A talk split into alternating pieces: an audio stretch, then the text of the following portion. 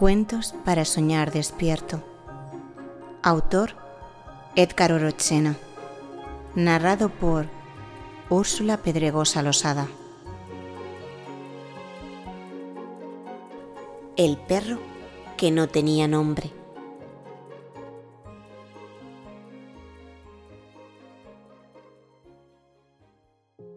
Había una vez un campesino que compartía su vida con un perro viejo y leal. Juntos trabajaban en el campo y cuidaban de la casa. Un día el campesino decidió ir de caza y llevó consigo su cuchillo y su rifle, llamando a su perro para que lo acompañara. Mientras estaban en el bosque, un enorme oso gris apareció repentinamente, amenazando atacar al campesino y a su perro. Sin embargo, cuando el campesino intentó disparar su arma, descubrió que no funcionaba.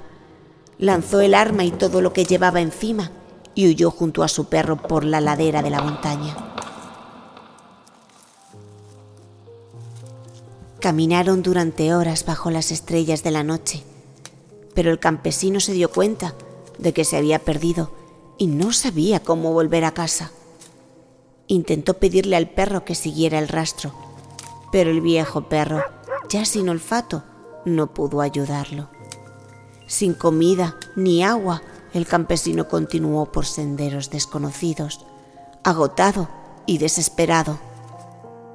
El perro, demasiado viejo y cansado, finalmente se quedó dormido, sin fuerzas para seguir adelante. El campesino lo miró con tristeza, acarició su cabeza y le dijo, Descansa, viejo amigo, Nunca imaginé que vivirías tanto tiempo y te convertirías en mi mejor amigo. Si hubieras sabido cuánto significarías para mí, te habría puesto un nombre. El campesino continuó su camino en busca de agua, apenas sosteniéndose en pie. Finalmente divisó un delgado hilo transparente. ¡Agua! pensó. El hombre muerto de sed Vio el delgado hilo cristalino que caía desde lo alto de una montaña. Con la luz de la luna sobre su espalda, el campesino caminó en dirección de lo más valioso, el agua. Desesperado por la sed, el campesino juntó ambas manos para tomar un poco de agua. Sin embargo, en ese preciso momento, su perro empujó sus manos, derramando la poca agua que había conseguido. Confundido y enojado, el campesino le reprochó al perro y le pidió que lo dejara beber las gotas de agua que caían desde la montaña. El perro no quitó la mirada de su amo, mientras que él juntaba las manos lentamente para atrapar algunas gotas de agua. Cuando el campesino intentó llevar el agua a sus labios, el perro nuevamente lo empujó, derramando el preciado líquido. El campesino, consumido por la ira, amenazó al perro y juró matarlo. Por tercera vez juntó sus manos para recolectar el agua, pero el perro lo empujó una vez más y cayó al suelo. En un arranque de ira, el campesino sacó su cuchillo y decidió acabar con el perro de una vez por todas. El perro herido y exhausto corrió hacia arriba de la montaña.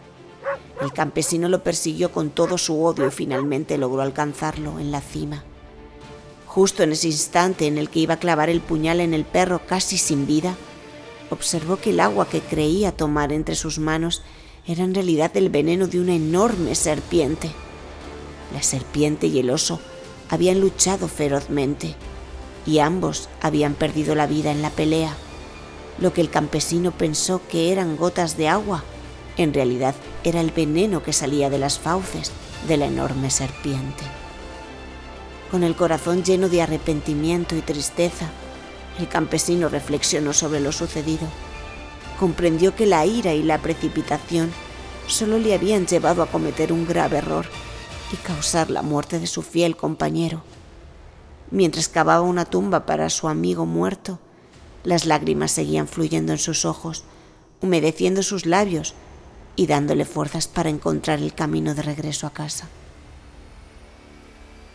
En ese momento, el campesino se prometió a sí mismo que la próxima vez sería diferente. Aprendería a controlar su ira y a detenerse, antes de dejarse llevar por ella. Tomaría un momento para pensar y evaluar la situación antes de actuar impulsivamente. Reconoció que la furia no traía más que dolor y arrepentimiento y estaba decidido a cambiar su manera de enfrentar las dificultades. Con el corazón lleno de remordimiento y lecciones aprendidas, el campesino se despidió de su querido perro, agradeciéndole por enseñarle una valiosa lección. Luego emprendió el camino de regreso a casa, con la determinación de ser más paciente, reflexivo y compasivo en el futuro. En cada paso que daba, las lágrimas continuaban cayendo, recordándole la importancia de la humildad y la sabiduría. Colorín colorado, este cuento ha terminado.